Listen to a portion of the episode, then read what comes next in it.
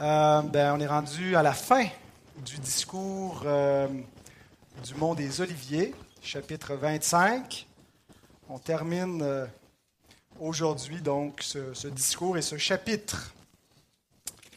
Vous savez, l'Écriture est remplie des paroles les plus réconfortantes qui soient, des paroles qui ont soutenu l'âme de gens dans des moments difficiles, dans des moments de détresse, qu'on pense par exemple au psaume 23, hein, qui nous dit L'Éternel est mon berger, je ne manquerai de rien.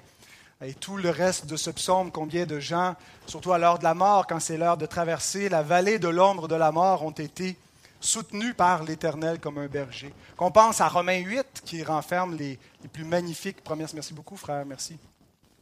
Les plus belles promesses, hein, que rien ne peut nous séparer de son amour, que tout concourt à notre bien, les épreuves comme les bénédictions, euh, qu'on pense à Jean 3, combien de gens ont compris le, message de l'Évangile et de l'amour de Dieu dans ce, chapitre-là, et le, verset 16, qui est un peu l'hymne national des chrétiens évangéliques.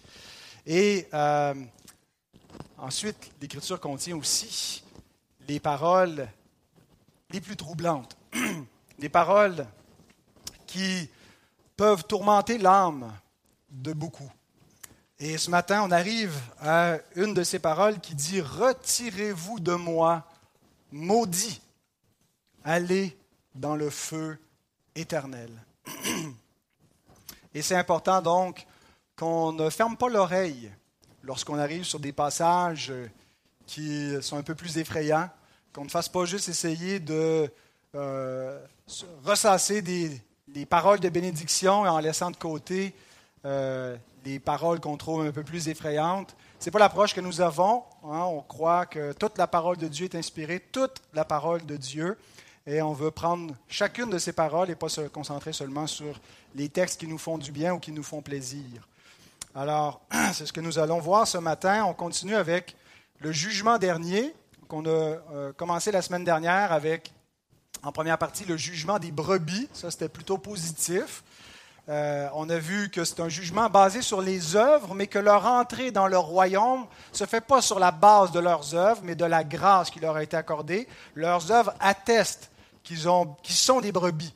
Hein, le jugement n'a pas pour but de déterminer si c'était une brebis ou un bouc, mais de le déclarer, mais euh, le, ils sont déjà, en arrivant au jugement, brebis ou bouc, et c'est pendant leur vie qu'ils l'ont démontré les œuvres attestent.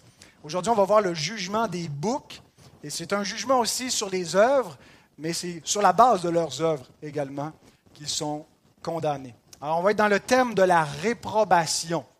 Alors, la réprobation, c'est ben, ceux qui sont réprouvés, ceux qui sont damnés, ceux qui iront en enfer. Et il y a quatre points dans mon message. On va voir la condamnation des réprouvés, la négligence des réprouvés. Pourquoi est-ce qu'ils les condamnent? Parce, parce qu'ils ont été négligents. Troisièmement, leur plaidoyer. On va regarder comment ils plaident pour eux-mêmes et qu'est-ce que leur plaidoyer nous révèle de leur état. Et finalement, on revient sur le châtiment des réprouvés. Je vous invite à vous lever pour la lecture de la parole de Dieu. On va relire en entier cette péricope qui commence au verset 31, Matthieu 25, 31, et on va aller jusqu'à la fin du chapitre.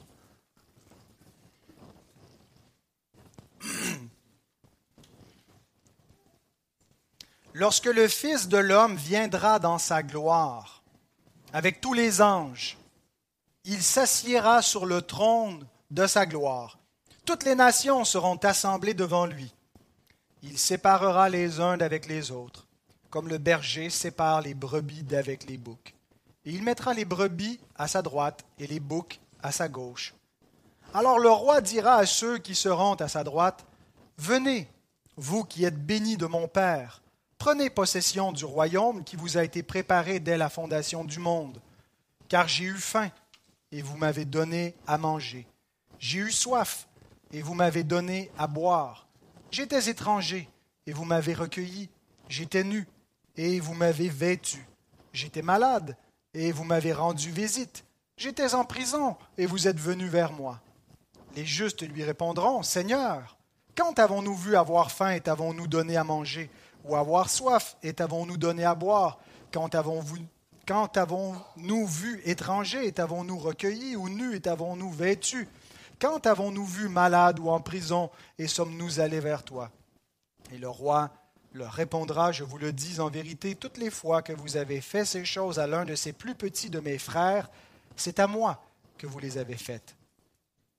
Ensuite, il dira à ceux qui sont à sa gauche, Retirez-vous de moi, maudits, allez dans le feu éternel qui a été préparé pour le diable et pour ses anges, car j'ai eu faim et vous ne m'avez pas donné à manger. J'ai eu soif et vous ne m'avez pas donné à boire. J'étais étranger et vous ne m'avez pas recueilli. J'étais nu et vous ne m'avez pas vêtu. J'étais malade et en prison et vous ne m'avez pas rendu visite. Ils répondront aussi, Seigneur, quand avons-nous vu ayant faim ou ayant soif ou étranger ou nu ou malade ou en prison et ne t'avons-nous pas assisté? Et il leur répondra, Je vous le dis en vérité toutes les fois que vous n'avez pas fait ces choses à l'un de ces plus petits, c'est à moi que vous ne les avez pas faites. Et ceux-ci iront au châtiment éternel, mais les justes à la vie éternelle. Restons debout un instant et demandons à notre Dieu de bénir l'exposition de sa parole. Seigneur, merci pour les Écritures saintes. Merci parce qu'elles sont ta parole.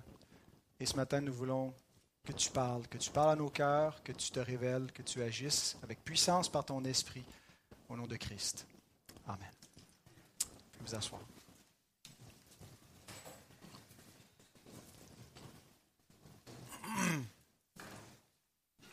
Une des raisons pour lesquelles les chrétiens évitent souvent de parler de l'enfer, c'est que c'est souvent perçu comme une sorte de rhétorique religieuse pour faire peur aux gens. Alors, même si on croit à l'enfer, ben, on ne veut pas trop en parler parce qu'on sait que c'est peut-être mal perçu. Euh, et il est vrai que certains discours sont une espèce de rhétorique religieuse pour un peu faire peur aux gens. Euh, des discours qui ne sont pas toujours euh, bibliques, euh, qui ne comprennent pas bien non plus le moyen d'échapper à l'enfer et qui prêchent un, un, faux évangile et qui utilisent mal l'enfer. Mais il serait dangereux d'ignorer ou de rejeter tous les discours sur l'enfer comme étant disqualifiés parce que certains le sont. La raison principale pour laquelle nous devons recevoir ce discours-ci ces paroles que nous venons de lire, c'est en raison de celui qui les a prononcées. Christ. D'abord à cause de son autorité. Il nous est présenté comme celui qui est assis sur le trône de sa gloire, qui vient avec ses anges, avec puissance pour entrer dans son règne, alors que les disciples lui ont demandé quand est-ce que tu vas venir dans ton règne? Et c'est celui donc qui règne, celui qui a reçu toute autorité sur le ciel et sur la terre. Alors, en raison de sa véracité, en raison de ce que les prophéties concernant sa première venue se sont accomplies comme c'était attendu, nous ferions bien de nous attendre que ce qui nous est annoncé pour sa seconde venue va également se réaliser. Il est celui qui est le véridique. Alors, en raison de son autorité et en raison de sa véracité, portons attention à ce qu'il nous dit, mais aussi en raison de son humilité, de sa douceur, de son amour. Vous savez, Christ n'est pas venu pour perdre le monde. Il n'est pas venu être un espèce de prédicateur de l'enfer qui ne prêchait que cela pour effrayer les foules. Il est venu sauver les hommes et les femmes de l'enfer. Il est venu donner la vie en donnant sa vie. Alors, en raison de son amour, en raison de son sacrifice, en raison de ce qu'il a fait pour sauver l'humanité de l'enfer, il est le seul sauveur. Écoutons ce qu'il a à nous dire sur l'enfer. Alors il commence au verset 41 en nous donnant la condamnation des réprouvés. Relisons. Ensuite, il dira à ceux qui seront à sa gauche, Retirez-vous de moi, maudits, allez dans le feu éternel qui a été préparé pour le diable et pour ses anges en chassant les hommes, les réprouvés de sa présence, ça nous indique quelque chose sur la nature du châtiment qui est à attendre au jugement dernier. d'être éloigné de la présence du Seigneur.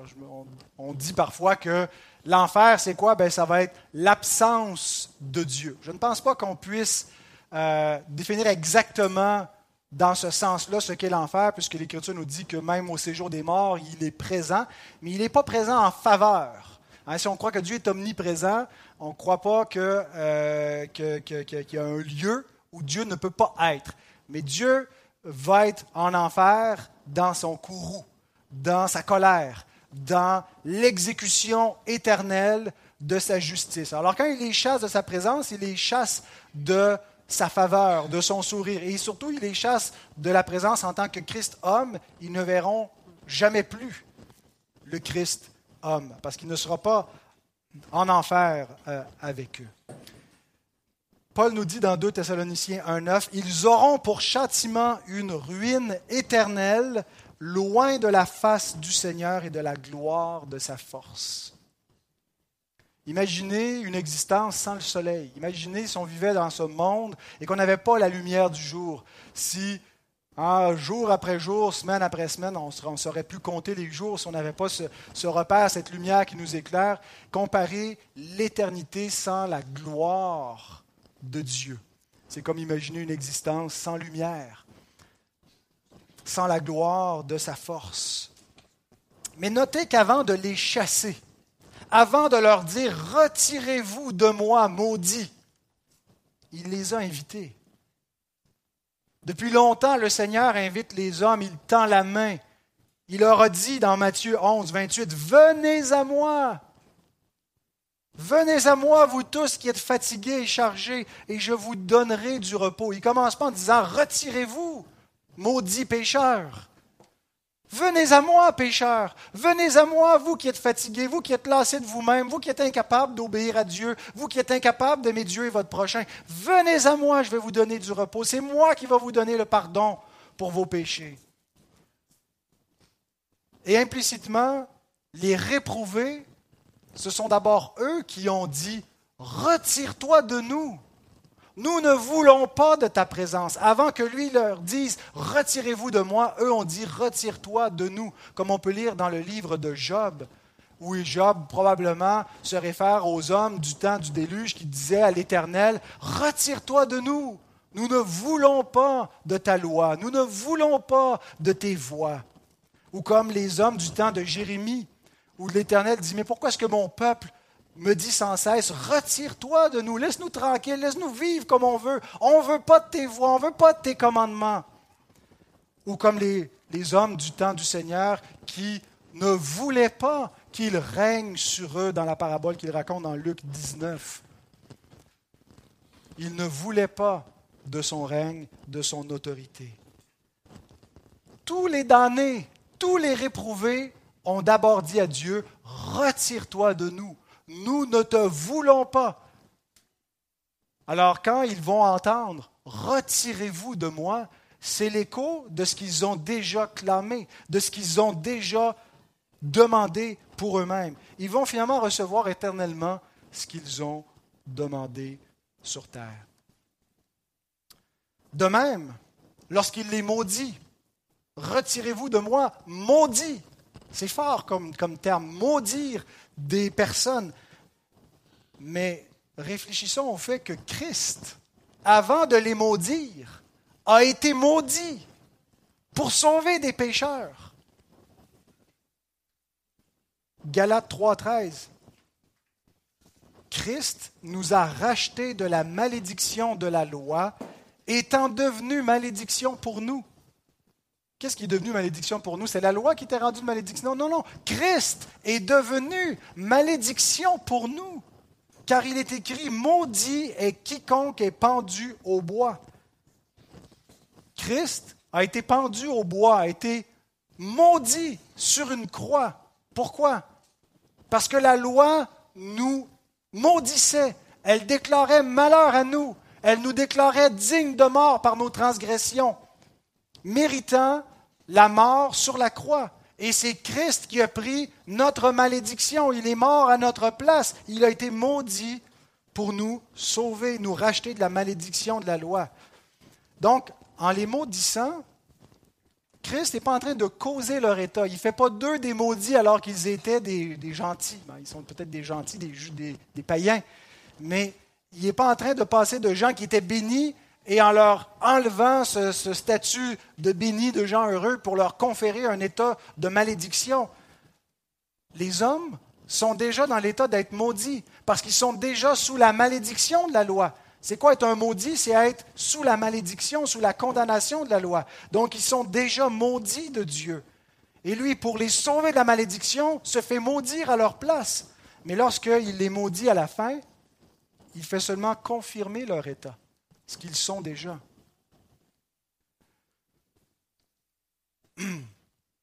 Et bien que les hommes reçoivent le même châtiment que le diable, eux, maintenant, reçoivent une opportunité unique qui n'est pas offerte au diable et à ses anges. On peut lire dans Hébreu 2.16, car assurément ce n'est pas à des anges qu'il vient en aide, mais c'est à la postérité d'Abraham. Le Fils de Dieu n'est pas devenu un ange pour sauver des anges rebelles. Le Fils de Dieu est devenu un homme pour sauver des hommes rebelles. Il a participé au sang et à la chair. Il s'est fait Fils de l'homme pour sauver l'homme. Et ce n'est pas à des anges qu'il vient en aide, ce n'est pas à la race déchue des anges qui sont rebellés contre le Très-Haut, mais à la race déchue des hommes qui se sont rebellés contre le Très-Haut en suivant le diable dans sa rébellion. Et c'est eux seuls qui ont cette opportunité-là. Les anges eux-mêmes désirent plonger leur regard dans cet évangile n'y comprennent rien comment le Très-Haut qui a été offensé dans sa justice daigne envoyer son Fils s'incarner, descendre dans une forme humaine pour être maudit sous sa propre colère pour nous sauver. Les anges s'en étonnent et c'est quelque chose d'étonnant que Dieu fasse une telle chose pour nous sauver. Donc, ils ont une opportunité d'échapper à la malédiction. Ils ne sont pas obligés de périr avec le diable et ses anges. Notez quelques parallèles qui sont entre le jugement des brebis et des boucs. Les premières sont appelées bénies de mon Père, mais les deuxièmes maudits. Les bénis d'un côté, les maudits de l'autre. Un autre parallèle, le royaume qui vous a été préparé avant la fondation du monde, mais de l'autre côté, le feu éternel qui a été préparé pour le diable et ses anges. Donc, les deux lieux de destinée finale sont préparés à l'avance. L'enfer n'a pas d'abord été préparé pour les hommes, mais pour l'arc ennemi de Dieu, le diable. Qui est le diable? Ben, Il n'a pas été créé diable. Il a été créé un ange, une créature angélique qui s'est rebellée contre Dieu et qui, dans sa rébellion, a entraîné des anges à sa suite. Et c'est pour lui, premièrement, qu'est l'enfer. Le diable ne va pas être le roi de l'enfer. Bon, il va être peut-être le, le, roi prisonnier de l'enfer, le principal condamné de l'enfer.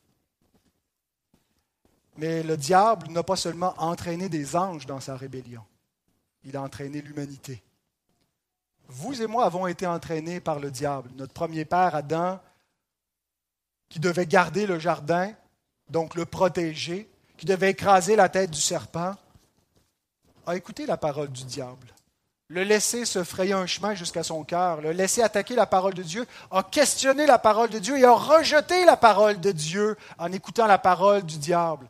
Et à ce moment-là, la mort, celui qui est le prince de la mort, sont entrés dans le monde et il a pris le contrôle. Le Fils de Dieu est venu pour un peu de temps sous la puissance des anges, dans le sens où il s'est abaissé dans un monde déchu. Il est venu dans le royaume de Satan. Il est venu dans un monde dominé par le prince des ténèbres. Il est venu pour un peu de temps dans le but, non pas de se soumettre à lui lorsqu'il lui a été offert de se prosterner pour recevoir la domination avec lui, mais de le renverser et de remettre l'homme à sa place. Dieu avait tout mis sous les pieds de l'homme et nous voyons que le psaume 8, Qu'est-ce que l'homme pour que tu te souviennes de lui? Le Fils de l'homme que tu prennes garde à lui. Tu l'as fait de peu inférieur à Dieu. Tu as toutes mis tes œuvres sous ses pieds, mais lui a tout livré au diable. Mais le Fils de l'homme est venu et il va restaurer l'homme à sa place. Et ce n'est pas à des anges que le monde à venir sera soumis, mais c'est au Fils de Dieu, le Fils homme. Donc il est venu pour renverser le diable et pour délivrer ceux qui sont sous sa domination. Il est venu arracher des griffes du diable des pécheurs maudits.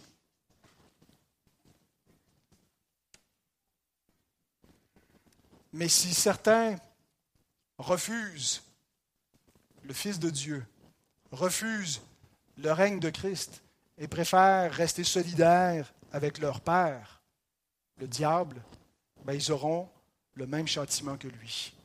Écoutez cette réflexion de Charles Spurgeon s'étant joints au diable en refusant l'allégeance au Seigneur, il est donc juste qu'ils doivent partager son châtiment, ayant imité sa rébellion.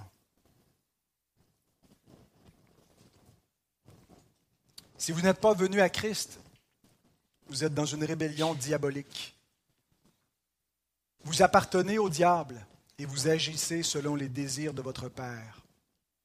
Vous savez, l'enfer, n'est pas que pour les Hitler ou les Staline de ce monde. Il n'est pas que pour les idéologues qui soit détruisent les hommes physiquement ou intellectuellement par des philosophies athées, comme beaucoup de gens croient. Ils s'imaginent que s'il y a un enfer, c'est pour ceux de la pire espèce. Mais parmi tout le troupeau de boucs, il y a de toutes sortes de boucs. il y en a des religieux, qui sont des religieux hypocrites, qui s'efforcent de mener une bonne vie en pensant que par leur justice, ils vont satisfaire les exigences de Dieu, mais qui veulent non plus rien savoir du Fils de Dieu. Il y en a des impies, il y en a des rebelles, il y en a des dépravés qui, qui seraient honteux de décrire comment ils vivent. Mais il y en a qui semblent juste indifférents, juste essayer de faire leur petite vie tranquille.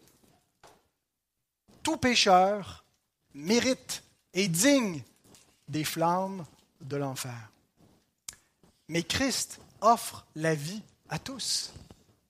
Christ est venu chercher sauver ce qui est perdu. Christ offre à tout pécheur, quel qu'il soit. Il n'y a pas de distinction de race, de genre, de statut. Tout homme, toute femme, toute personne reçoit cette offre d'échapper à cette condamnation d'être affranchi du diable, affranchi de son empire. Mais Christ, qui vient en ce moment comme un sauveur, va être aussi le juge à la fin.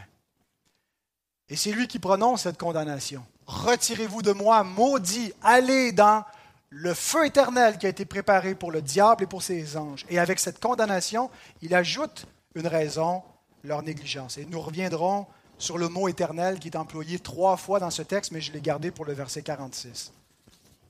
Deuxième point, après la condamnation initiale au verset 41, la négligence des réprouvés qui nous donne un petit peu l'explication. Pourquoi est-ce qu'il les envoie dans le feu éternel, verset 42-43 Car j'ai eu faim et vous ne m'avez pas donné à manger. Car j'ai eu soif et vous ne m'avez pas donné à boire. J'étais étranger vous ne m'avez pas recueilli. J'étais nu et vous ne m'avez pas vêtu. J'étais malade et en prison et vous ne m'avez pas rendu visite. On aurait pu s'attendre à ce qu'ils disent parce que vous avez été une gang de dépravés, de débauchés, d'adultères, de meurtriers, d'idolâtres qui énumèrent les transgressions de la loi. Mais non, il ne nous dit pas tant ce qu'ils ont fait que ce qu'ils n'ont pas fait. Et là, on pourrait conclure en commettant une erreur qu'ils méritent l'enfer simplement parce qu'ils n'ont pas pratiqué la bienfaisance. Et là, si on suit cette logique-là, ben on se dit, si on mérite l'enfer parce qu'on ne pratique pas la bienfaisance, donc ça veut-tu dire qu'on mérite le royaume parce qu'on pratique la bienfaisance? Qu'en est-il des païens, des gens qui ne sont pas des chrétiens, qui secourent leurs prochains, qui donnent la nourriture, qui donnent un verre d'eau, qui donne le vêtement, qui accueille les étrangers, qui exerce l'hospitalité, qui soigne, qui visite les malades et qui aide. Mais si on lit ce texte-là, ils vont être sauvés. Ils vont être sauvés parce qu'ils ont, fait le bien envers le moindre des hommes, qui peut être vu comme le frère de Christ. ben, nous avons vu la semaine dernière que la bienfaisance sans Christ n'a aucune valeur devant Dieu. 1 Corinthiens 13, verset 3. C'est ce que ça nous dit. Car bien même que je distribuerais tous mes biens pour les pauvres, si je n'ai pas la charité, ça ne me sert de rien. Et ce n'est pas juste l'idée d'avoir euh, de l'amour dans le cœur en le faisant, mais la charité, tu ne peux pas l'avoir si tu n'as pas Christ. Si tu n'as pas connu l'amour de Christ, reçu l'Évangile, tu n'as pas la charité en question. Alors c'est une œuvre morte qui n'a aucune valeur devant Dieu, qui ne peut pas te sauver. Les bonnes œuvres sont celles qui procèdent de la foi en Christ. Elles sont bonnes pas parce qu'elles sont bonnes en elles-mêmes, mais parce qu'elles sont filtrées en quelque sorte par l'obéissance et la justice de Christ. Et Dieu les approuve parce qu'elles sont offertes en Christ. Sinon, elles n'ont pas de valeur. Sinon, nos meilleures œuvres, pas notre péché, nos meilleures œuvres, Ésaïe nous les décrit. Ésaïe 65, 64, 5. Nous sommes tous comme des impurs, impurs et toute notre justice est comme un vêtement souillé. Nous sommes tous flétris comme une feuille et nos crimes nous emportent comme le vent. Ça, c'est ce qui décrit de ce qui est le meilleur en nous. Imaginez s'il devait nous décrire ce qui est le pire en nous, s'il devait nous décrire notre péché, notre dépravation. Il nous dit que notre justice est un vêtement souillé. Le péché de l'homme est un problème. Le péché de l'homme l'envoie en enfer. Mais la justice de l'homme est aussi un problème. John Gersner écrit Le principal obstacle entre vous et Dieu n'est pas tellement votre péché, oui, c'en est un. Mais ce sont vos détestables bonnes œuvres. N'est-ce pas parce que les hommes se croient justes et bons qu'ils n'invoquent pas le Sauveur? Si vous arrêtez n'importe qui sur la rue, si vous demandez aux gens qui ne connaissent pas l'Évangile dans votre famille s'ils vont aller au ciel, qu'est-ce qu'ils vont vous répondre? Probablement. Pourquoi? Parce qu'ils mènent une bonne vie. Leur justice leurs détestables bonnes œuvres les aveugles et va les conduire directement loin de la face du Seigneur. Ils ne réalisent pas que leur justice est un vêtement souillé, qu'elle est insuffisante, qu'il y a une seule justice que Dieu approuve, une seule qui fait le délice de son âme, c'est celle de son Fils, qui est saint, sans péché, qui est parfait. Et si nos œuvres peuvent être vues comme bonnes, c'est parce qu'elles sont reçues en Christ. Sinon, elles n'ont aucune valeur. Mais quand les hommes ne reconnaissent pas cela, quand ils ne reconnaissent pas l'Évangile, voici ce qu'ils font. Romains 10, 3 et 4. Ne connaissant pas la justice de Dieu et cherchant à établir leur propre justice, ils ne se sont pas soumis à la justice de Dieu, car Christ est la fin de la loi pour la justification de tous ceux qui croient. Paul avait des contemporains, des juifs, qui pensaient comme lui avant de rencontrer Christ, que leur obéissance à la loi, leur observance des œuvres qu'ils devaient pratiquer, va être, suffisante pour donner la vie. Mais Paul dit ce qui était pour moi un gain. Je vois comme une perte tout ce qui était ma justice, ma gloire. C'est des ordures. Et je me repens de ma justice pour obtenir celle de Christ. Parce que la fin de la loi, là où la loi doit me conduire, c'est à Christ. Pas à mes œuvres, pas vers moi-même, mais à Christ pour ma justification gratuite. Alors qu'est-ce que les versets 42 et 43 nous démontrent si ce n'est pas le salut par les œuvres? Qu'est-ce que ça veut dire, vous n'avez pas fait ceci ou cela, puis à cause de ça, vous êtes damnés? Qu'est-ce que ça nous démontre? Qu'ils n'ont jamais accueilli Christ. Pour avoir la vie, pour être justifié, il faut accueillir Christ. Il faut croire en lui. Mais les versets 3 et 4, pardon, les versets 42 euh, et 43 nous montrent qu'ils ne l'ont pas reçu qui n'ont pas cru en lui, qui ne l'ont pas aimé, parce qu'ils n'ont rien fait pour le moindre de ses frères. Jean 3, 18 et 36 nous dit, Celui qui croit en lui n'est point jugé, mais celui qui ne croit pas est déjà jugé parce qu'il n'a pas cru au nom du Fils unique de Dieu. Verset 36, Celui qui croit au Fils a la vie éternelle. Celui qui ne croit pas au Fils ne verra point la vie, mais la colère de Dieu demeure sur lui. L'absence de foi n'est pas la cause de la culpabilité. La cause de la culpabilité, c'est le péché. Les hommes sont déjà coupables avant même qu'ils croient ou qu'ils ne croient pas en Christ, avant même que l'offre de l'Évangile leur soit faite. Alors, ce n'est pas parce qu'ils n'ont pas cru en Christ qu'ils sont condamnés, ils sont condamnés parce qu'ils sont des pécheurs. L'absence de foi explique et la cause de l'absence de justification.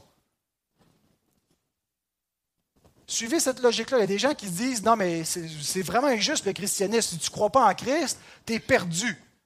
Donc tout le monde doit être des chrétiens. Non, non, non. Tu es perdu.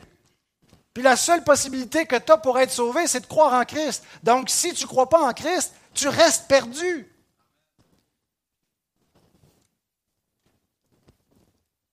Et ce qui montre qu'ils n'ont pas cru en Christ et qu'ils n'ont pas reçu Christ, ce n'est pas tant ce qu'ils ont fait, mais c'est ce qu'ils n'ont pas fait. Et ça, c'est important aussi parce qu'on est appelé à s'évaluer soi-même pour savoir si on est en Christ. Et souvent, quand on s'évalue, vous savez ce qu'on fait? On regarde nos péchés. Et ça, c'est une erreur. On ne peut pas tirer beaucoup d'assurance de nos péchés, c'est-à-dire combien nous en reste? Hein? C'est quoi le degré de péché? Est-ce qu'on pêche moins qu'avant? Ce n'est pas un indicateur complètement euh, insignifiant qui ne veut absolument rien dire. Si Christ est rentré dans ta vie, ça devrait changer quelque chose par rapport au péché. Mais ce n'est pas premièrement là, où on doit regarder si on pêche moins qu'avant. C'est davantage la présence de justice et non pas l'absence de péché qui indique si j'appartiens à Christ. Est-ce que je pratique ces œuvres-là? Est-ce que j'ai de l'amour pour ceux qui sont mes frères et sœurs, qui sont les frères et sœurs de Christ? Et ça démontre ma conduite envers son Église, envers ses frères, si je l'ai reçu. J.C. Rowell écrit, et je l'avais lu dans la parabole des talents, Méfions-nous d'une vie chrétienne qui ne fait rien. Une telle foi ne vient pas de l'Esprit de Dieu. Ne faire aucun mal, disait Baxter, c'est la gloire d'une pierre, pas d'un homme. Contentez-vous pas de pécher moins. Contentez-vous pas d'avoir pris le dessus sur la dépendance à la pornographie ou à l'alcool ou au, commérage ou je ne sais pas quoi, qui, est votre problème et votre péché avec lequel vous pouvez lutter? Ce n'est pas suffisant. Il faut qu'il y ait la présence d'une justice. Il faut qu'il y ait la présence de bonnes œuvres qui démontrent que je suis attaché à Christ. Donc, leur négligence la négligence des réprouvés démontre qu'ils n'ont jamais reçu Christ, qu'ils n'ont jamais cru en lui, qu'ils n'ont jamais eu d'amour pour lui. Mais, lorsqu'ils entendent cela, ils ont un plaidoyer au verset 44. Les réprouvés ne reconnaissent pas leur culpabilité devant le juge de toute la terre et ils contestent le verdict.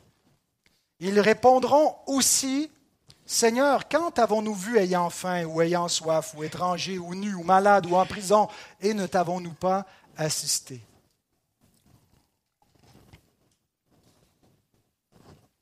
Notez l'adverbe aussi.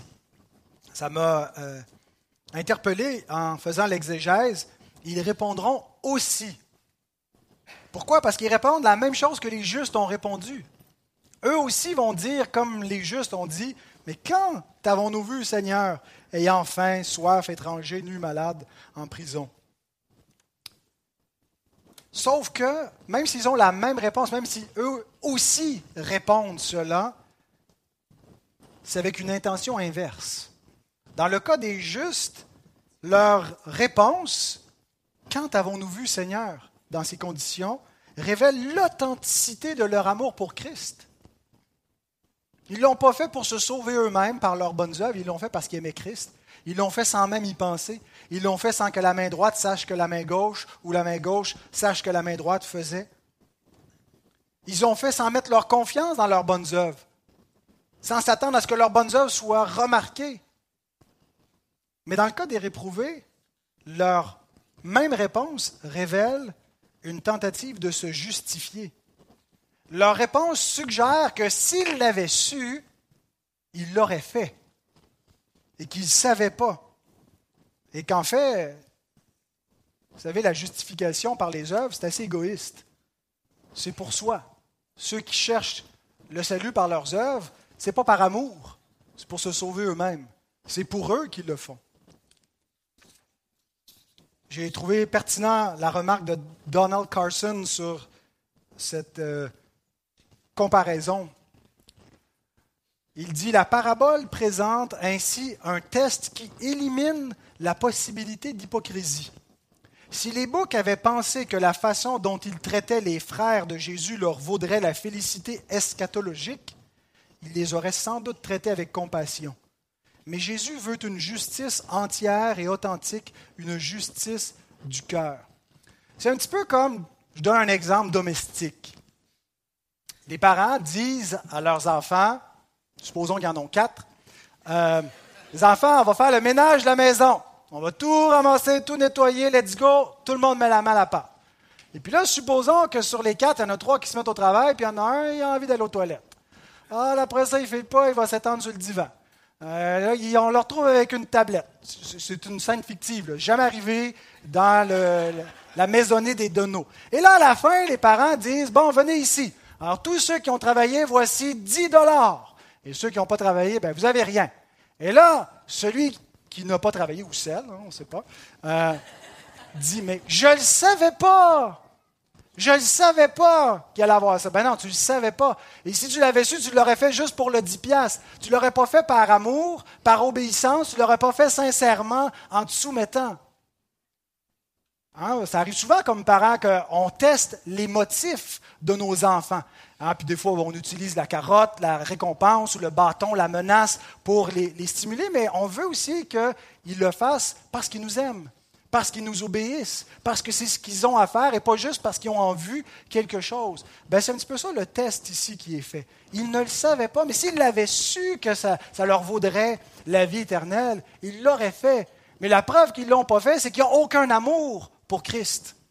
Et les autres, ils ne savaient pas que ça allait être remarqué, mais parce qu'ils aiment Christ, ils l'ont fait. Vous savez, vous ne pouvez pas feindre l'amour pour Christ et son Église pour éviter l'enfer, ça ne sauve pas. Là, là, on vient d'expliquer ça. Ah, des parents peuvent se faire tromper. Ah, des, enfants vont, vont, se dire, il va peut-être me donner une récompense, puis il le fait pour la récompense et non pas par obéissance, puis il va avoir sa récompense quand même. Mais avec Dieu, on ne pourra pas faire ça. Si vous faites semblant d'être un chrétien, semblant d'aimer l'Église, semblant d'aimer vos frères et sœurs, semblant de servir, vous trompez peut-être les autres, puis on est bien content en attendant. Merci pour tout ce que vous faites. Vous, faites, vous, vous, trompez peut-être vous-même, mais personne ne peut tromper Dieu. La vraie foi crée un amour authentique pour Christ et sa famille. John Gresham Machen, qui était le fondateur de la, prestigieuse université euh, Westminster, écrit L'amour, selon le Nouveau Testament, n'est pas le moyen du salut. On n'est pas sauvé par amour. Ça, ça serait ça, être sauvé par les œuvres. L'amour n'est pas le moyen du salut, mais il en est le fruit, pardon, mais il en est le plus beau fruit. L'homme est sauvé par la foi, non par l'amour, mais il est sauvé par la foi pour pouvoir aimer. L'amour, c'est le plus grand commandement. Aime Dieu de tout ton cœur, de toute ta pensée, de toute ton âme. Et une des manifestations que nous aimons Dieu, c'est que nous aimons notre prochain comme nous-mêmes. Et Paul nous dit dans 1 Corinthiens 16, 22, si quelqu'un n'aime pas le Seigneur, qu'il soit anathème, qu'il soit maudit, qu'il soit éloigné pour toujours de sa présence, maranatha. Ce n'est pas l'amour pour le Seigneur qui nous sauve. Notre amour est imparfait, mais l'amour pour lui manifeste si nous avons cru en lui si nous avons reçu son amour, si notre cœur est transformé. Et ainsi nous sommes sauvés par la foi, mais nous le manifestons par l'amour. Mais eux, ils n'ont pas aimé le prince de vie. Ils ont préféré le prince de ce monde. Et on revient au châtiment des réprouvés. Versets 45 et 46. Ils commencent par réaffirmer leur condamnation en répondant à leur plaidoyer au verset 45. Il leur répondra, Je vous le dis en vérité, toutes les fois que vous n'avez pas fait ces choses à l'un de ces plus petits, c'est à moi que vous ne les avez pas faites. Pourquoi les hommes seraient-ils perdus en n'ayant pas assisté Christ? Pourquoi ça mériterait une damnation éternelle? Ben, Je redis ce que nous venons de dire. ils ne sont pas sauvés non plus en assistant Christ. Ils ne sont pas, ils sont pas condamnés simplement parce qu'ils n'ont pas euh, assisté Christ, mais ils sont déjà condamnés. Ils ne l'ont pas accueilli. Et ils restent condamnés en ne l'accueillant toujours pas. Mais quelle opportunité les hommes ont-ils eu d'accueillir Christ pour pouvoir être sauvés? S'il y a des hommes, des femmes dans ce monde qui n'ont jamais eu l'opportunité d'accueillir Christ, ils vont être perdus éternellement. Ils vont être jugés dignes d'un moins grand châtiment. C'est ma compréhension des choses. La lumière générale est suffisante pour les rendre inexcusables devant Dieu, mais elle n'est pas suffisante pour leur révéler la voie du salut. S'il y a des peuples non atteints qui n'ont jamais entendu l'Évangile, il y a assez de lumière dans leur conscience et dans la, la création de Dieu pour les rendre inexcusables. C'est le mot que Paul emploie dans Romains 1. Ils sont sans excuse, anapologestai, sans apologie, sans plaidoyer devant Dieu. Ils n'ont pas de défense. Mais ils n'ont pas non plus un avocat pour plaider pour eux. Ils peuvent juste être condamnés. Mais comme ils n'ont pas connu la volonté du Maître, ils seront jugés moins sévèrement. Mais ceux qui ont eu l'opportunité d'entendre l'Évangile et qui n'ont pas cru seront jugés plus sévèrement. Cet Évangile a parcouru le monde et il continue. C'est un évangile éternel et universel qui est prêché à tout homme sous le ciel. Notre simple présence dans le monde est une lettre de Dieu, est un témoignage à la vérité. Bien sûr, j'espère qu'on va au-delà simplement que du témoignage de notre façon de vivre, mais qu'on essaie aussi de verbaliser l'Évangile pour témoigner aux hommes, pour leur attester ce qui vient et les, les enjoindre de se sauver de cette génération perverse et adultère qui va périr pour avoir la vie. Nous devons exprimer l'Évangile en des mots et pas seulement par notre manière de vivre. Mais il y a un témoignage partout, il y a des chrétiens. Un témoignage de la présence de Christ. Nous sommes ses représentants. Parce qu'il y a un lien organique entre Christ et l'Église. Alors même si Christ n'est pas physiquement sur terre, ben, il est physiquement sur terre par les chrétiens, qui sont ses représentants. Et une belle illustration de ce lien-là, on le voit dans Acte 9, à la conversion de Saul de Tarse. Le chapitre commence en nous décrivant son inspiration meurtrière, son hostilité envers Christ et son Église. Cependant, Saul, respirant encore la menace et le meurtre contre les disciples du Seigneur, se rendit chez le souverain sacrificateur et lui demanda des lettres pour les synagogues de Damas, afin que s'il s'y trouvait des partisans de la nouvelle doctrine, hommes ou femmes, il les amène liés à Jérusalem. Comme il était en chemin et qu'il approchait de Damas, tout à coup, une lumière venant du ciel resplendit autour de lui. Il tomba par terre et il entendit une voix qui lui disait Saul, Saul, pourquoi me persécutes-tu Voyez-vous le lien qu'il y a entre Jésus-Christ et ses disciples, entre Christ et son Église. Attaquer l'Église, c'est attaquer Christ. Persécuter les chrétiens, c'est persécuter Christ. Accueillir les chrétiens, accueillir ceux que le Seigneur envoie. Ce même Saul de Tarse qui devient l'apôtre Paul a fait cette expérience-là. Il écrit dans, au Galates, Galates 4, versets 13 à 14, Vous savez que ce fut à cause d'une infirmité de la chair que je vous ai annoncé pour la première fois l'Évangile. On ne sait pas exactement ce que c'était l'écharpe dans la chair qu'il avait, dont il évoque dans Corinthiens aussi, qu'il faisait tant souffrir, mais qui, qui peut-être nécessitait qu'il ait parfois besoin d'assistance et qui a amené chez les Galates besoin d'un secours alors euh, c'est là qu'il leur, leur a permis d'entendre l'Évangile. Et mis à l'épreuve par ma chair, vous n'avez témoigné ni mépris ni dégoût. Vous m'avez au contraire reçu comme un ange de Dieu, comme Jésus-Christ. Parce que quand on accueille celui que Christ envoie, on accueille Christ. Alors, frères et sœurs, vous êtes les représentants de Christ dans le monde. Et la façon que les hommes vous traitent, c'est la façon qu'il traite Christ. Efforçons-nous de bien représenter Christ, parce qu'il y a encore un petit peu de nous-mêmes dans ce que nous sommes, n'est-ce pas? Mais nous voulons répandre la bonne odeur de sa connaissance. Nous voulons tellement être imbibés de lui, de sa personne, que nous ne créons aucun scandale, aucun obstacle pour l'Évangile, parce qu'il y en a pas mal parmi les chrétiens parfois qui sont un peu l'obstacle principal à ce que les gens viennent à Christ. Christ est au travers d'eux, mais bon, on sent qu'ils sentent encore ce qu'ils sont eux-mêmes. Et donc, on a besoin de, transmettre ce qu'il est, sa bonne odeur. Mais même, même là, même en étant, même Christ lui-même a été rejeté par les hommes alors qu'il était sans péché, alors qu'il était le seul bon, le seul parfaitement juste, avec une pleine compassion. Mais vous savez, ce n'est pas suffisant que les gens vous accueillent, accueillent votre personne, qu'ils acceptent peut-être de vivre avec vous si vous êtes marié avec un non-croyant ou une non-croyante, ou euh, qui, continuent de vous recevoir dans, leur maison euh, en tant que, que, famille, mais ils veulent rien savoir de votre message. Quand la parole dit qu'ils doivent vous accueillir, c'est au-delà de simplement établir des relations humaines. Ils doivent accueillir votre message, qui n'est pas votre message, qui est son message. Et s'ils ne le font pas, ils rejettent Christ. Eh bien, voici ce qui attend ceux qui ne reçoivent pas votre message. Verset 46.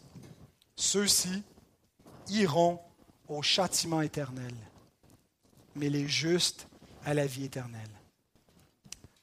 Voilà pourquoi, mes bien-aimés, les chrétiens ne vivent pas comme si tout était cool, il n'y a pas de problème, la vie est belle, avec une espèce d'insouciance Voilà pourquoi les chrétiens semblent animés d'une certaine urgence, d'une certaine gravité.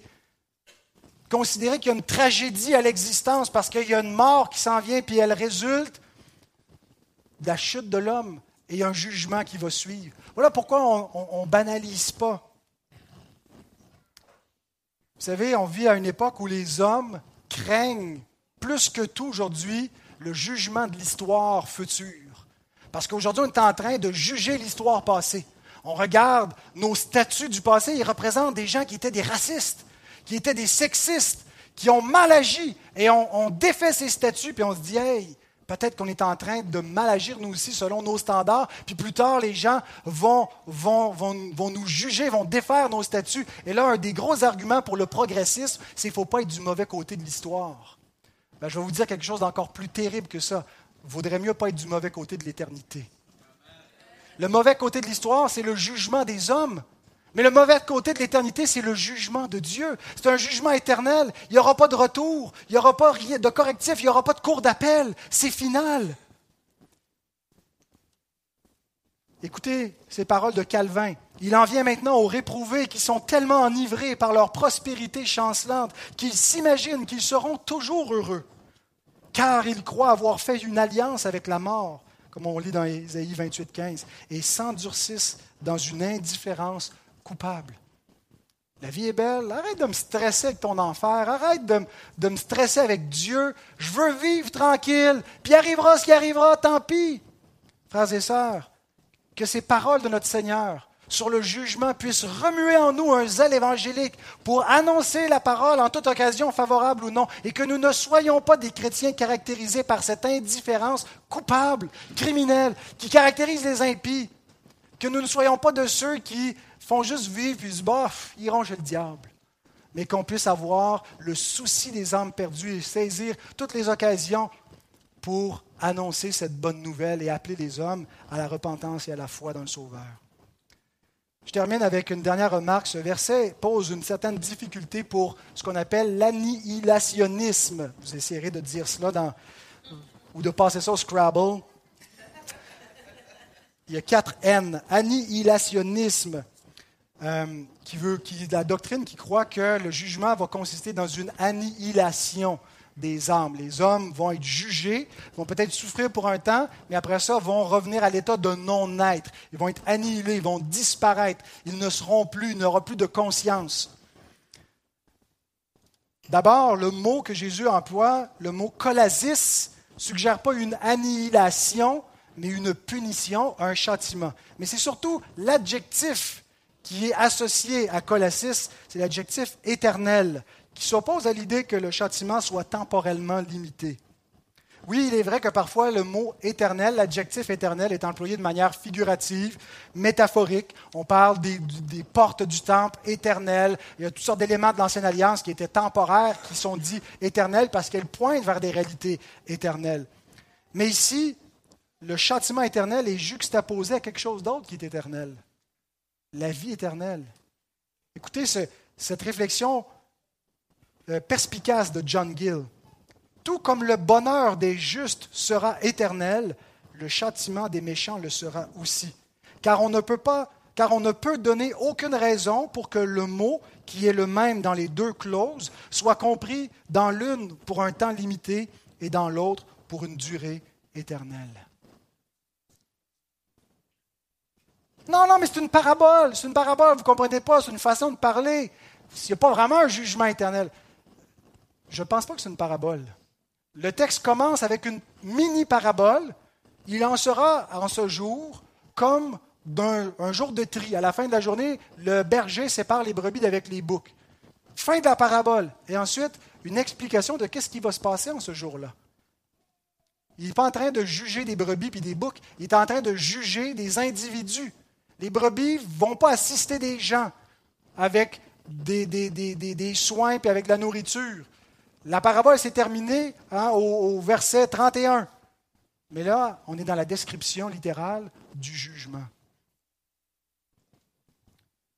Comment peut-on justifier un châtiment éternel pour des fautes temporelles? Peut-être c'est euh, un questionnement que vous pouvez avoir même comme chrétien régénéré. Comment est-ce que Dieu peut les juger éternellement, sans fin? Il n'y aura jamais, jamais, jamais de fin à leur tourment pour des choses qui ont commis dans l'espace et dans le temps, des choses qui sont finies. Comment est-ce qu'ils peuvent avoir un jugement infini pour des fautes avec une finitude, avec une limite?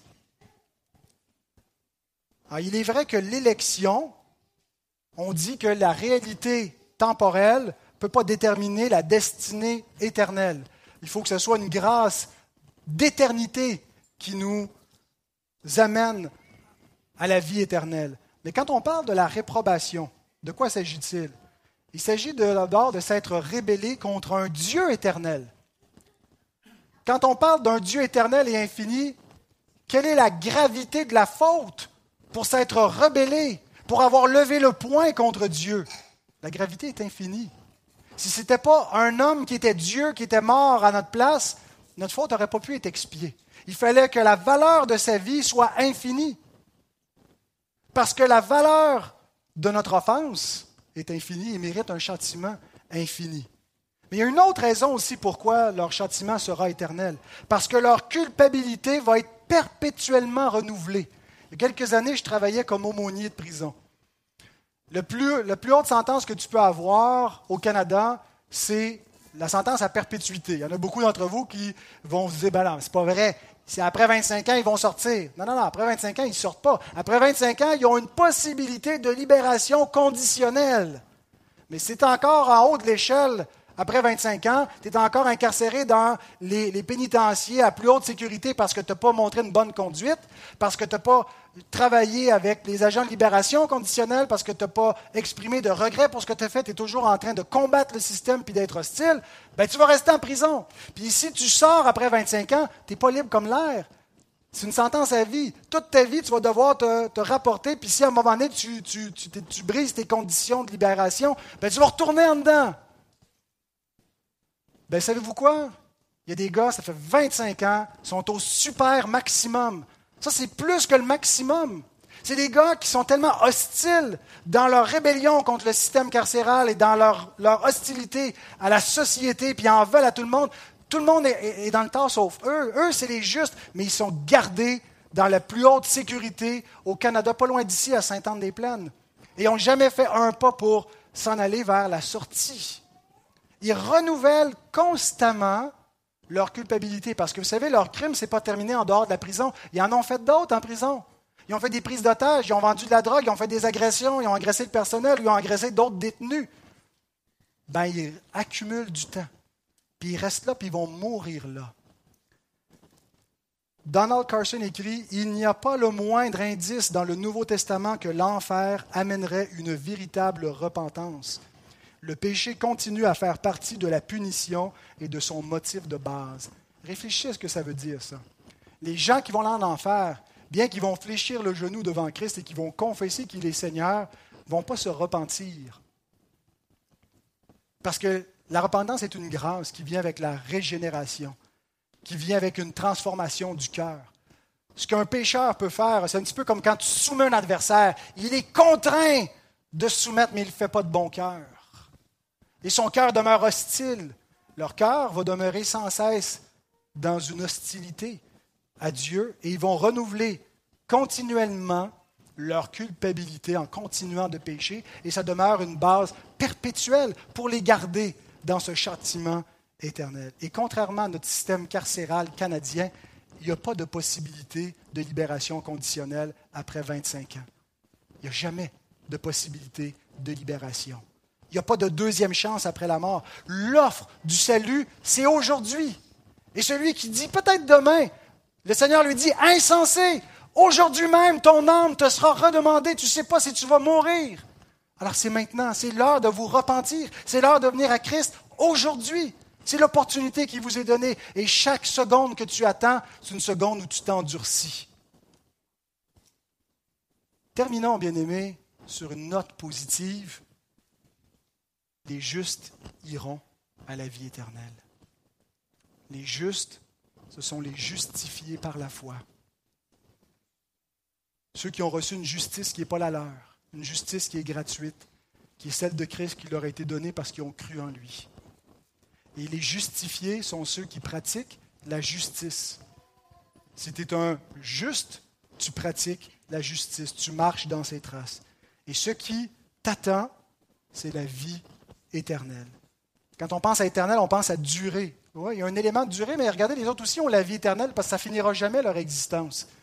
Mais la vie éternelle, ça ne parle pas tant de la durée ici, mais de la félicité, de la, la sorte de vie, de communion avec Dieu, de bonheur éternel, de félicité auprès du Seigneur. Et ça, c'est un cadeau, un cadeau qui vous est offert aujourd'hui à chacun. Prenez-le.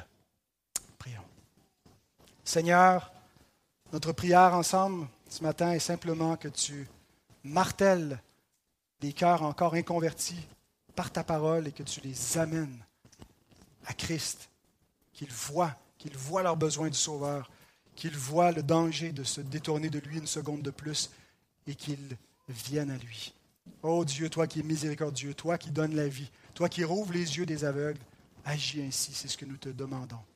Amen.